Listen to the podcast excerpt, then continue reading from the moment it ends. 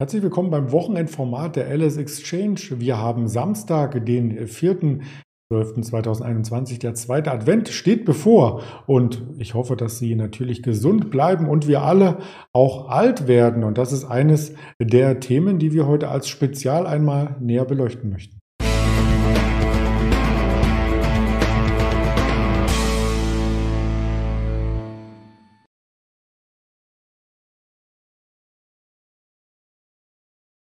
Natürlich schauen wir auch auf die Märkte zuvor, Falls Sie mich noch nicht kennen, ich bin Andreas Bernstein von Traders Media GmbH, darf durch das Programm äh, führen. Die Ausstrahlung ist am Samstag, ich sagte es bereits, der 4.12. Die Aufzeichnung schon am Freitag, den 3.12. aus organisatorischen Gründen.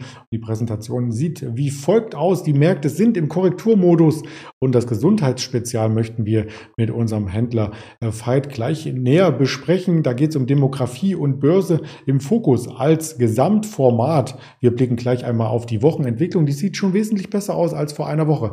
Denn vor einer Woche hatten wir fast nur Minuszeichen. Wir erinnern uns an den Freitag. Das war der schwächste Tag, den man im DAX in diesem Jahr verzeichnet hatte. Der sogenannte Black Friday hat natürlich einen anderen Hintergrund, aber es war für Börsianer ein Black Friday. 660 Punkte ging es nach unten. Auch nachbörslich sind wir sogar auf die 15.000 zugesteuert in dieser Woche waren wir nur einmal vorbörslich unter 15.000. Ansonsten gab es eine Erholung und die wurde angeführt vom russischen Index, vom ATX und wenn man genauer dann den DAX sucht, so ist er ja gut im Mittelfeld, fast unverändert, möchte man meinen. Aber am Freitagnachmittag gibt es auch noch die US-Arbeitsmarktdaten, die hier das Zünglein an der Waage sein könnten und für Volatilität sorgen könnten. Das weiß ich jetzt zur Aufzeichnung natürlich noch nicht. Die werden jetzt parallel vermeldet. Wir haben 14.30 Uhr. Das sind die Indexstände und die amerikanischen Märkte haben auch etwas korrigiert, waren schon etwas stärker Minus. Warum? Weil wir, und da blende ich mich gerne noch mal groß ein, den ersten ähm, neuen Corona-Mutationsfall in den USA gesehen hatten. Am Mittwochabend, es ging rasant nach unten. Der Dow Jones hat vom Hoch zum Tief über 1000 Punkte verloren an dem Handelstag sich aber am Donnerstag dann wieder nach oben arbeiten können. Und genau dasselbe Bild sahen wir, als der erste Omikron-Fall in Japan auftauchte. Deswegen der japanische Index auch stark im Minus. Das sieht man auf dieser äh, Folie. Er war zusammen mit dem Hang Seng, dem chinesischen Index, der Wochenverlierer hier in diesem Ranking. Ja, auf der rechten Seite die Rohstoffe abgebildet. Auch da gab es eine Korrektur, insbesondere bei Silber, bei Gold, aber auch bei den Rohölpreisen, die am Freitag ein Stück weit im Plus sind sind, ja, aber auf Wochensicht sich kaum von ihren Tiefsständen, die wir in den letzten zwei Wochen erst eingezogen haben, entfernt hatten. Und auch das hat den Corona-Hintergrund, weil nämlich, wenn man hier eine verlangsamende Weltwirtschaft vor sich sieht, auch die Rohstoffe nicht mehr so stark nachgefragt werden. Deswegen gab es hier auch ein, zwei tiefere Notierungen in den letzten Wochen. Wir schauen auf den DAX im Tageschart. Sehr interessantes Terrain. Die 15.000 haben, wie gesagt, hier gehalten. Einmal vorbörslich waren wir kurz darunter. Das soll die Kerze hier ähm, entsprechend darstellen. Und in den letzten Handelstagen eine starke Schwankung zwischen 15.000 und 15.500 äh, grob gesagt, 500 Punkte Schwankung und auch am Freitag sind wir vornehmlich in der Region 15.200, 15.300, die Region, die uns jeden Tag beschäftigte. Also ob das jetzt hier ein Abbremsen bereits ist, von dem Kursabschwung, den wir vor einer Woche eingeleitet hatten, oder ob das nur eine Zwischenstation ist. Das werden wir in der Zukunft sicherlich sehen. Viel hängt auch davon ab, wie sich das Corona-Thema entweder entspannt, entschlackt oder zuspitzt. Der VDAX entsprechend hoch. In dieser Woche sahen wir ein neues Jahreshoch beim Volatilitätsbarometer an der deutschen Börse und die zwei Wochen davor gab es ja sogar das Jahrestief. Also das liegt eng beieinander. Auch den Sentiment-Indikator, den Fear and Creed, haben wir uns mehrfach angeschaut in der Woche. Der ist ja komplett von Gier in Angst zurückgeschwenkt. Ob das wieder äh, zurückläuft, auch das wird spannend sein in der kommenden Woche hier zu erörtern. Und die Corona-Zahlen, wenn ich mir die auch noch einmal aufrufe, das ist ein Chart mit einem Aufwärtstrend, wenn man es so sagen darf. Also auch hier auf hohem Niveau. Und deswegen gibt es auch in Deutschland den Teil-Lockdown. Also für diejenigen, die nicht 2G geimpft oder genesen sind, ähm, gilt erst einmal nur der nötigste Ausgang als erlaubt. Also Nahrungsmittel darf man holen. Ich glaube auch zur Arbeit und solche Dinge, aber eben nicht für Amüsement und auch nicht in die großen Einkaufscenter, die man sowieso vielleicht in der heutigen Zeit so ein Stück weit meiden sollte. Aber jetzt genug Luft geholt. Wir fragen, was mit der Inflation los ist und da habe ich den richtigen Gesprächspartner natürlich hier an der Leitung, ähm, den Veit, den ich jetzt zuschalte. Hallo Veit. Ja, Andreas, guten Tag, ich grüße dich. Ja, zum Thema Inflation hatten wir ja auch schon mal ein Special. Also das ist so ein bisschen deine Paradedisziplin und da würde ich direkt beginnen mit einem Zitat, was ich gefunden habe aus Die Zeit. Das größte Risiko ist, dass sich die Inflation stärker festsetzt, sagt Goldman Sachs. Ähm, glaubst du das auch? Okay, ich bin jetzt kein diplomierter Volkswirt. Ähm, ich, wenn ich mir die Presse anschaue, was Fondsmanager oder auch Ökonomen sagen, mehren sich halt die Stimmen, also eindeutig, das ist ja schon seit einem halben Jahr so, dass wir mit höheren Inflationen zu kämpfen haben. Selten sind dann halt die Stimmen, die sagen, nee, es wird sich wieder verringern. Ich habe es irgendwie vor ein, zwei Wochen von Union Investment gehört. Die waren das waren ganz entspannt. Die sahen im nächsten Jahr irgendwann wieder zwei bis drei Prozent. Die sahen es sehr locker. Die EZB und die amerikanische FED sehen es scheinbar im Moment auch noch leicht entspannt, obwohl da auch langsam die Stimmung kippt. Ähm, wir müssen halt abwarten. Wir hatten halt die Mehrwertsteuersenkung. Wir hatten damals diese äh, Energiekosten, die sehr günstig waren. Ich erinnere an negative Ölpreise. Mhm. Das geht wieder ein bisschen unter. Natürlich hebelt das jetzt rein. Ähm, natürlich haben wir auf der Rohstoffseite ganz klar, da sehen wir die Preise, die sind gestiegen, da gibt es keinen Vertun, keine Diskussion. Ähm, was eher beunruhigend ist, ist jetzt hier mit Lohnerhöhungen. Aber natürlich die äh, Damen und Herren in Kitas und im Gesundheitssektor, natürlich muss da was getan werden. Mhm. Und ich glaube auch, dass wir grundsätzlich uns von diesen ganz niedrigen Inflationen von anderthalb bis zwei Prozent verabschieden können. Ich habe es auch, glaube ich, beim letzten Mal schon gesagt, die meisten Fondsmanager und Ökonomen, also gerade im Aktienbereich, Leute sagen, mit Inflation von drei bis vier Prozent kann man gut leben. Und das wäre auch etwas, was für Aktien äh, tolerabel wäre, beziehungsweise den Aktienmarkt weiter befördern würde. Mhm. Äh, beachten wir es ab. Ich wäre da nicht zu pessimistisch. Ähm, lass uns mal laufen. Nichtsdestotrotz, ich glaube, es gibt keine äh, Alternative zur Aktie. Es sei denn, äh, Krisen wie jetzt hier mit der Ukraine oder auch Taiwan, China, USA, das äh, spitzt sich zu. Aber all diese Länder sind froh, wenn die Ökonomie läuft und so ein bisschen Säbelrassen auf der militärischen Seite, das wird halt immer wieder gerne gemacht.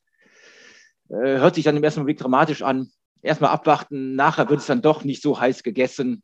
Ja. Das stimmt. Vielleicht noch eine Frage dazu an dich als ähm, äh, Experten auf dem Gebiet im Vergleich zu mir auf jeden Fall. Ähm, wir hatten die Erzeugerpreise in dieser Woche in der EU e und in Deutschland gesehen und die sind ja im Jahresvergleich äh, so hoch gestiegen, um 21,9 Prozent, wie seitdem es den Euro gibt, noch nicht. Also das ist auch etwas Historisches und über diese Erzeugerpreise steigen ja dann irgendwann auch die Verbraucherpreise an, dann auch die Löhne, aber dann geht es ja wieder von vorne los, weil wenn die Löhne steigen, müssen ja auch die äh, Produzenten entsprechend ihre Preise anpassen. Äh, kommen wir aus dieser Spirale irgendwann mal wieder raus? Mhm, genau, das ist diese berühmte Lohnpreisspirale. Mhm. Ähm, muss ich zeigen. Ähm, also wichtig ist, dass wir halt alle vernünftig äh, sind mit, mit Lohnforderungen. Nichtsdestotrotz kann man es den Leuten nicht verwehren. Und ich glaube, durch das Geldmengenwachstum muss irgendwann einfach ein bisschen Inflation kommen. Ja, wir müssen halt damit leben. Wie gesagt, mhm. hoffen wir, dass es sich bei drei bis vier Prozent einpendelt. Und dadurch, dass es in aller Munde ist, natürlich, ich habe es auch schon gemerkt, bei gewissen Projekten in Richtung Bau und sowas, äh, gestiegene Preise werden im Moment einfach sofort weitergegeben. Die Leute haben Angst, weil es halt so Fahrt aufgenommen hat, dass es weitergeht. Und ich, man merkt auch, dass gewisse Leute anfangen zu bunkern mit mhm. Rohstoffen. Mhm. Die wissen, ja komm, die Konjunktur läuft trotzdem. Ich mache meine, meine Lager voll. Wer weiß, was noch kommt. Ja, und das merkt man dann auch, wenn man etwas bestellt. Also gerade die Weihnachtsbestellung, da gibt es ja im Elektronikbereich Lieferungen, die teilweise in den Januar hineingehen. Oder auch äh, ein Freund von mir hat jetzt ganz stolz sein Elektroauto präsentiert, aber der Anschluss der Ladesäule, der scheitert an einem Kabel und das kommt erst wieder im Januar oder Februar. Also das sind alles äh, Lieferengpässe, die auch äh, jeden von uns betreffen in irgendeiner Weise. Da müssen wir einfach durch. Was auch jeden äh, von uns betrifft, das ist das Thema Aldern und das soll auch jetzt die Hinleitung zu unserem Kernthema sein. Wir haben ein Spezialthema. Es geht um die Gesundheitsbranche und letzten Endes nicht nur um die äh, Branche, sondern ähm, auch um uns, wie wir altern, ähm, ob wir gemeinsam altern, ob das nur wenige betrifft, weil wir alle zu krank sind. Also das alles wirst du uns heute hier erläutern und da freue ich mich schon auf die nächsten spannenden Folien. Genau. Legen wir direkt los. Fangen wir mit der ersten Folie an. Entwicklung der Lebenserwartung bei Geburten in Deutschland nach Geschlecht. Wir sehen halt unten das Geburtsjahr und dann oben die erwartete durchschnittliche Lebenserwartung. Und klar, wir von der Börse, wir sehen einen ganz klar aufsteigenden Trend. Die Damen führen. Das war schon immer so. Ähm, was jetzt hier ganz toll aussieht, die äh, Gesundheit an sich wird nicht unbedingt besser. Das Negative an der ganzen Tabelle ist, dass die Zeit, die wir, sagen wir mal, krank verbringen mit klassischen Alterskrankheiten, dass die sich verlängert. Ja. Nichtsdestotrotz, wir haben eine alternde Gesellschaft, eine auch kranker, kränker werdende Gesellschaft. Schauen wir auf die nächste Folie. Das ist eine aus der Schweiz. Äh, sie zeigt die Verteilung der einzelnen Bevölkerungsstrukturen von 1960 auch bis zum Jahr 2060. Und da sehen wir also auch, insbesondere die 80 plus etc. nehmen deutlich zu. Konstant bleiben die jüngeren Leute und dann im Bereich ab 65 nimmt es zu. Wir sehen auf der rechten Seite äh, die Entwicklung. Das ist die schwarze Linie, die nimmt ab, trotz äh, Migration etc. Es versterben halt mehr Leute, was als Nachkommen. Was wiederum zeigt, die Bevölkerung altert an sich. Ja, sie wächst sich, aber sie altert an sich und in sich. Ähm, nehmen wir die nächste Spalte. Wir sprachen jetzt über Deutschland und die Schweiz. Nein, es ist auch weltweit. Hier habe ich eine Tabelle aus Asien. Da sieht man die Verteilung von Japan, Hongkong, Australien etc. Die dunkle Linie sind die Leute, die älteren Leute im Jahr 2015 und daneben die etwas hellere im Jahr 2030. Wir sehen am Anfang in Japan, gut, die haben schon eine sehr überalterte Bevölkerung, ist ja immer das Musterbeispiel, da wo wir als Deutschland noch hinkommen. Aber wir sehen halt auch in den anderen Ländern, Südkorea, Taiwan, New Zealand, vor allen Dingen Thailand, auch dort werden die älteren Leute kräftig zunehmen. Gehen wir auf die nächste Folie. Da sehen wir noch mal kurz eine Erklärung, warum halt auch die Schere so auseinanderläuft. Wir sehen noch den Geburtenüberschuss, der bis zu den 70er Jahren kommt, Stichwort Pillenknick etc. Und danach kommen halt, wie man immer sagte, die geburtenschwachen Jahrgänge. Das heißt also das Geburtendefizit. Es sterben mehr Leute, als geboren werden. Und in dem Bereich hier hört man immer wieder den Begriff, gehen wir auf die nächste Folie, die sogenannten Babyboomer. Wer ist das eigentlich? Das ist die Generation, die nach dem Krieg geboren ist, die halt 1946 und 1964. Das ist diese Boomer-Generation. Und rein, man kennt es immer wieder, ich habe es mit dazu genommen, eine sehr schöne Grafik, die Generation X, die Generation Y, die Millennials, Generation Z und jetzt hier unsere jungen Kinder, die Generation Alpha. Gehen wir näher auf die Babyboomer ein. Die nächste Folie. Klar, wir sehen die erste Pyramide, das sind die Alterspyramiden, zum Beispiel hier für Deutschland. Die Generation nach dem Krieg.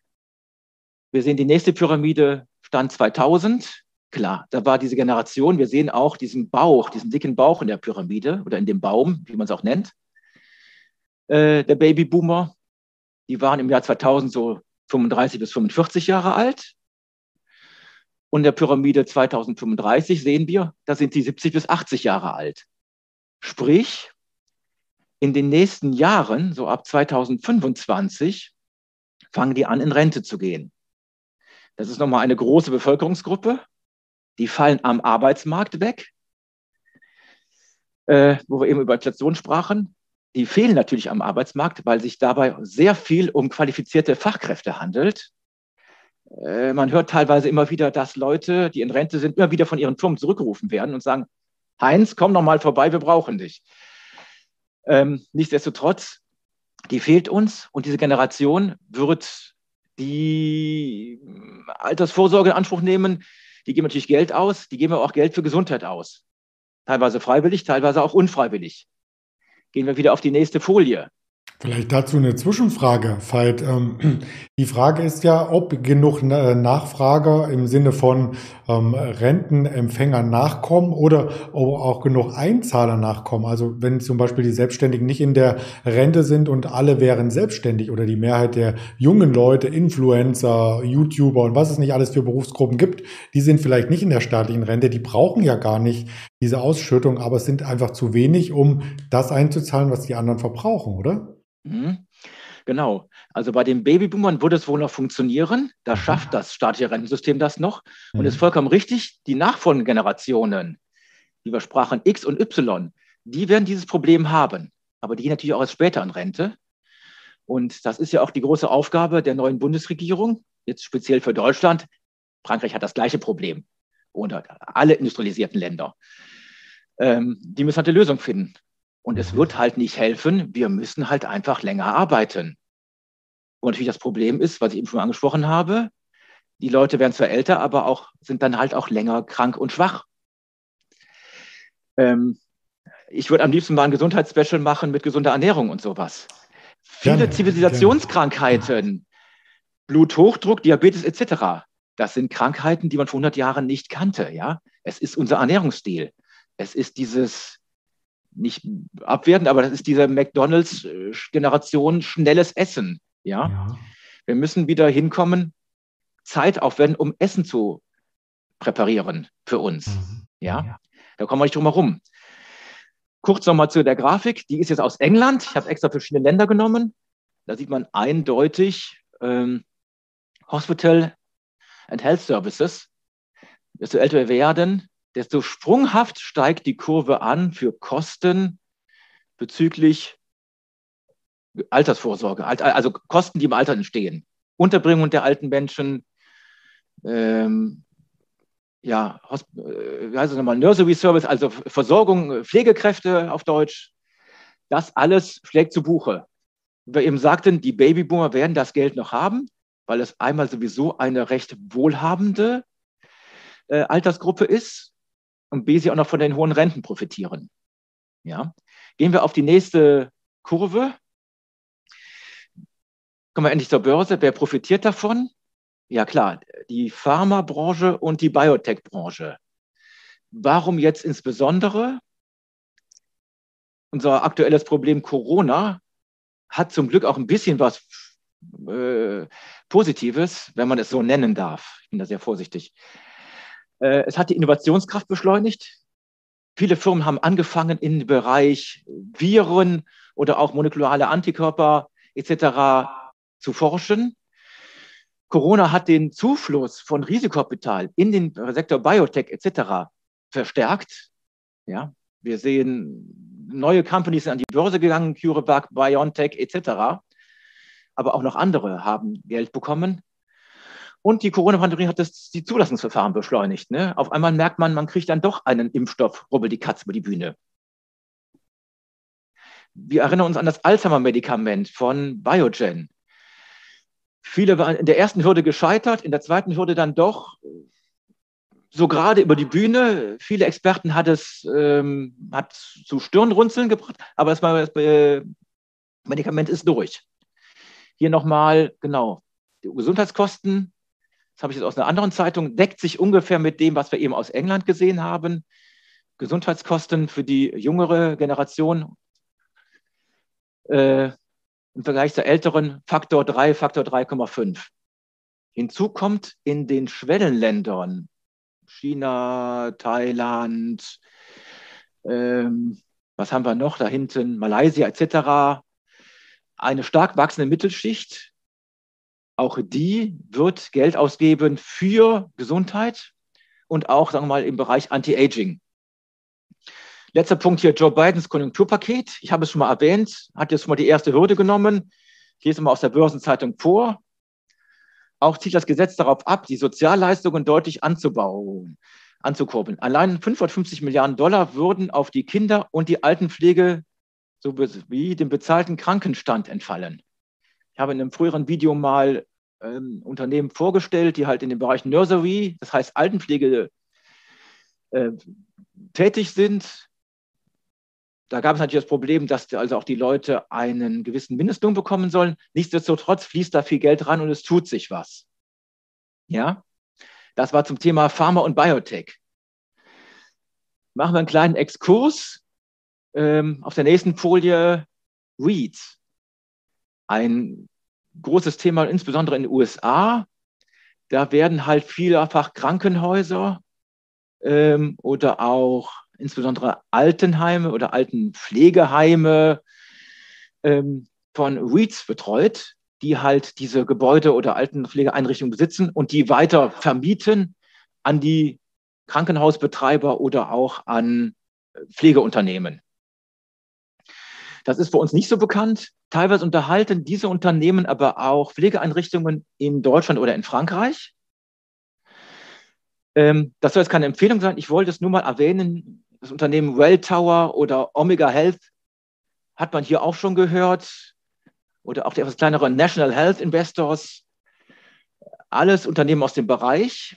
Äh, wir sehen hier oben Senior Housing, Nursery, Skilled Nursery, Hospital, Medical Office, das ist halt, wo die sie teilweise unterwegs sind. Wie wir sehen hier Medical Properties, Schwerpunkt Krankenhäuser, Welltower, Schwerpunkt Senior Housing, also altengerechtes Wohnen etc. Nehmen wir die nächste Folie. Da sieht man ähm, Market Cap, wie groß die Dinger sind, ist nicht ganz auf, auf dem aktuellen Stand, äh, zeigt aber die bekannte Welltower als größte, aber auch hier National Health Investors, Omega etc., LTC Properties, teilweise sehr klein, sind in dem Bereich tätig, äh, sehr unterschiedlich aufgestellt.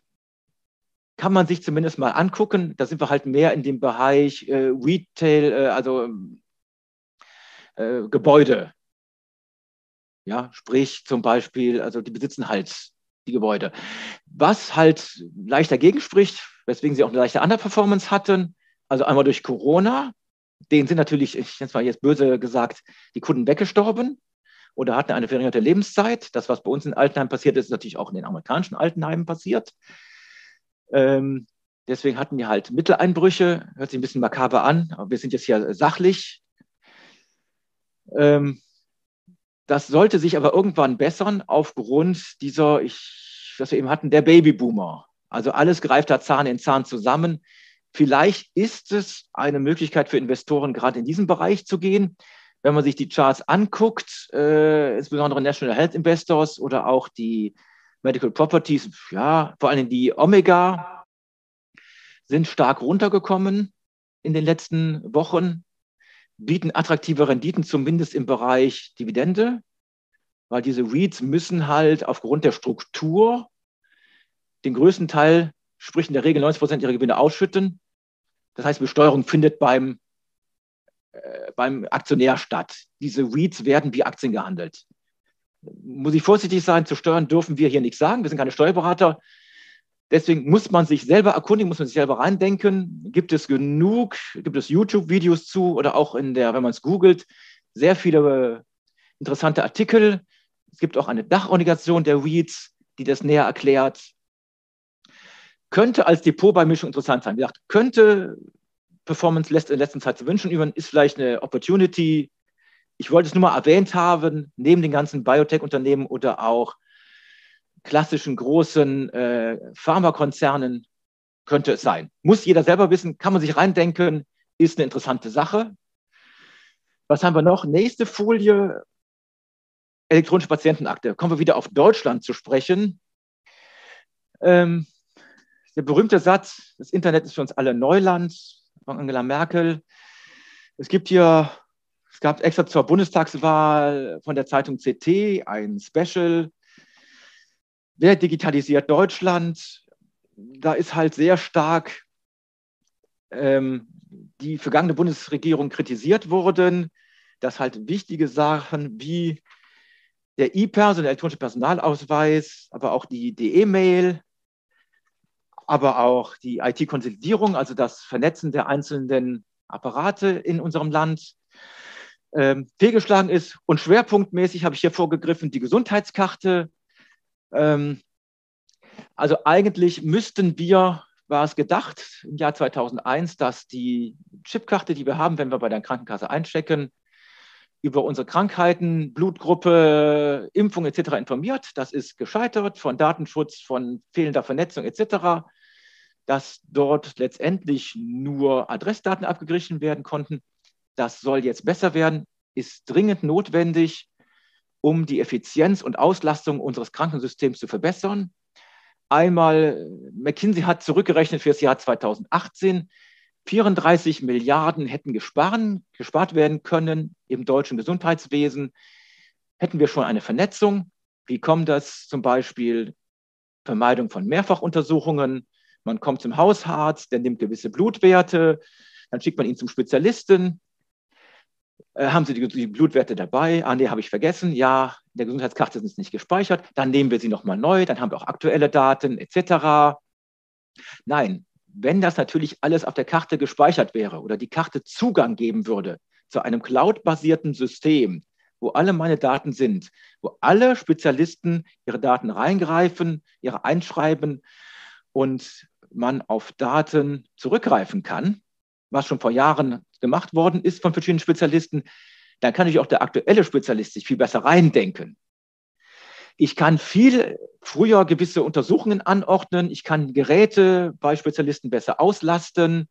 Ich kann unter Umständen KI hinzunehmen und sagen, ja, was sagt denn die KI in der Cloud zu diesen Daten, die vielleicht die ähm, Patientendaten, klar, anonym, von 30.000 anderen Patienten auswerten kann, die ähnliche Symptome hatten, womit, wo vorgegangen ist oder wo man vielleicht sich auch erkunden kann, was haben andere Ärzte gemacht und sind dann zu ähm, Entschlüssen gekommen oder zu Behandlungsmethoden. Ja? Das ist halt auch ein Datenschutzthema letzten Endes, wenn ähm, alle Daten auf einer Chipkarte sind und die Chipkarte ist weg, so ähnlich wie heutzutage das Smartphone. Wenn das einmal ähm, gestohlen, verloren, kaputt oder gehackt wurde, hat man ja Zugang zu, zu ziemlich allen Sachen. Genau. Das heißt, die Daten dürfen entweder nur verschlüsselt auf der Karte sein oder es muss so eine Art Chipcode sein mit PIN-Code, dass ich auf die Daten, auf meine Daten zugreifen kann. Das muss natürlich geschützt werden. Das darf nur zugänglich sein in dem Augenblick, wenn ich es auch, äh, wenn ich dem mhm. zustimme oder meinen Code eingebe, etc. Aber da ist äh, eine große, großes Potenzial noch möglich. Ähm, natürlich, äh, es sollen immer wieder Namen genannt werden. In der Vernetzung der Krankenhäuser, ich habe es zum letzten Mal schon mal angesprochen, ist äh, Philips sehr stark, Geräte und Krankenhäuser miteinander zu vernetzen. Philips hat die Konsumsparte jetzt komplett abgestoßen. Sie trägt noch den Namen, aber eigentlich ist Mediz äh, Philips nur noch ein reiner Medizinkonzern. Äh, CompuGroup fällt mir ein, die für Arztpraxen und sowas etc. zuständig sind und dort Vernetzungen machen, aufgrund von Bürokratie und der gern genannten Ausrede des Föderalismus gebremst werden.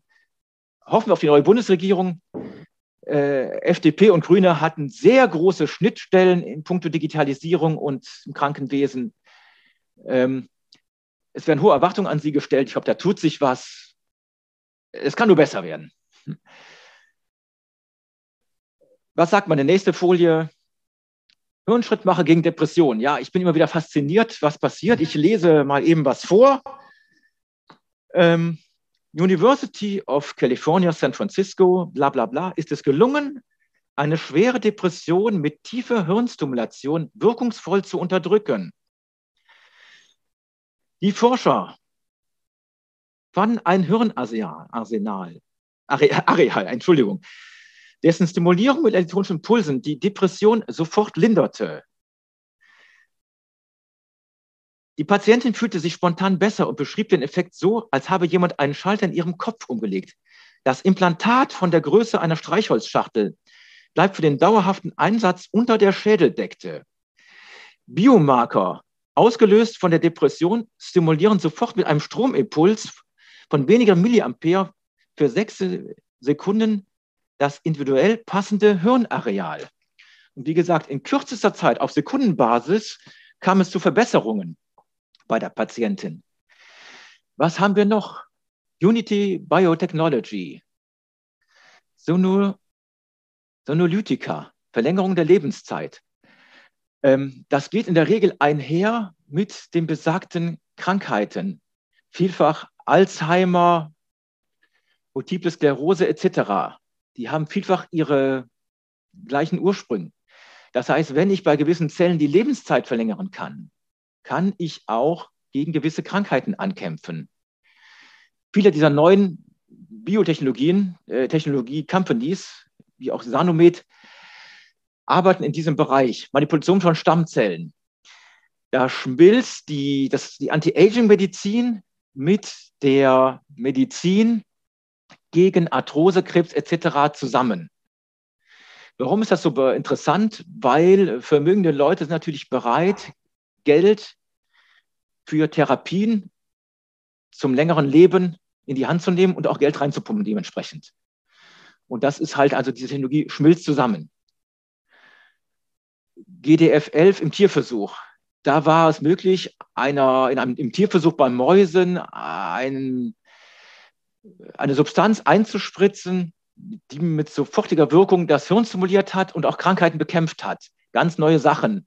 Elevian, Elevian ist nicht börsennotiert, ist alles von Whisky, also Venture Capital.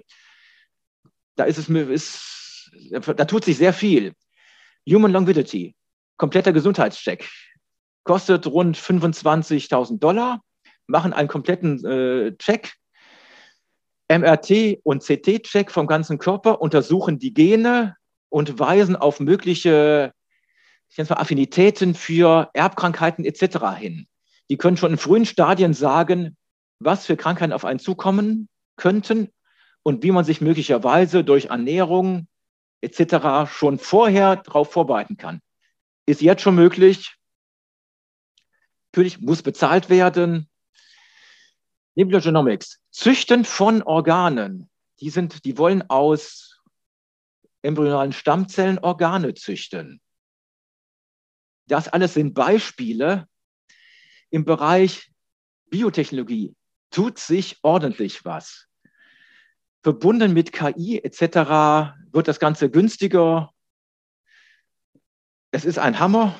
Okay, was haben wir noch? Klar, äh, die Leute wollen Namen hören. Was hört man sehr oft jetzt hier? Bristol Myers, Boston Scientific, Amgen, Gillette.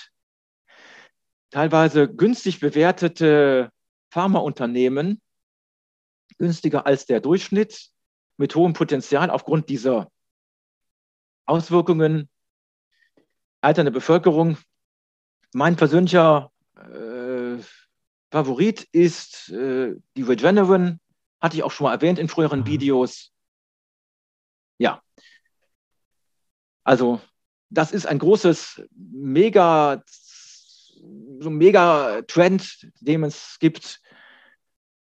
Sollte man sich für interessieren, deswegen habe ich jetzt nicht so viele Unternehmen genannt, muss man sich mit beschäftigen, Unternehmen vergleichen. Wie gesagt, in der Regel günstig bewertete große Pharmakonzerne Klar, die Pfizer ist jetzt gelaufen mit diesem super Schnapper, die sie gemacht haben, mit den äh, BioNTech-Vakzinen. Aber auch andere sind da in den Startlöchern. Es lohnt sich da, die Fachpresse zu lesen. Auch die deutsche Merk, die amerikanische Merk. Immer wieder kommen Nachrichten von neuen interessanten Medikamenten. Ja, und damit hast du ja das, das Feld breit aufgespannt. Und auch wenn wir in dieser Woche nicht die einzelnen Aktiencharts uns angeschaut haben, weil es einfach zu viele Unternehmen sind in dem Bereich, so haben wir trotzdem jetzt eine gewisse Vorstellungskraft, wo es hingehen kann. Ich habe mir auf jeden Fall gemerkt, ähm, langsamer und bewusster zu essen und äh, mich schon mal darauf einzurichten, dass ich auch noch moderieren darf, wenn ich vielleicht 80 bin. Treffen wir uns dann wieder? Wir treffen uns da bestimmt wieder. Wenn du so ein paar Sachen beherzigst, äh, auf jeden Fall, ja. Sehr gerne. Und äh, wenn Sie uns wieder treffen wollen, beziehungsweise auch die anderen Kollegen der LS Exchange, dann sehr gerne den Kanal von YouTube abonnieren. Twitter gibt es tägliche Inspirationen auf Instagram, bildliche Beiträge auf äh, Facebook haben wir Informationen bereitgestellt. Und wem das Ganze zu schnell ging, ähm, der kann es sich gerne auch nochmal anhören. In Ruhe auf diese, auf Spotify, auf Apple Podcast und auch auf Amazon Music. Also ganz lieben Dank dem Jungspund Veit oder wer weiß, vielleicht bist du ja auch schon 70 und bist nur äh, innerlich äh, mit äh, sehr, sehr guten Zellen versorgt und hast schon eine Kur durchlaufen. Man weiß es nicht, äh, du musst nichts dazu sagen, sondern ich wünsche dir erstmal ein schönes Wochenende und bis bald, Veit. Andreas, bis demnächst. Alles Gute. Danke. Tschüss. Ciao.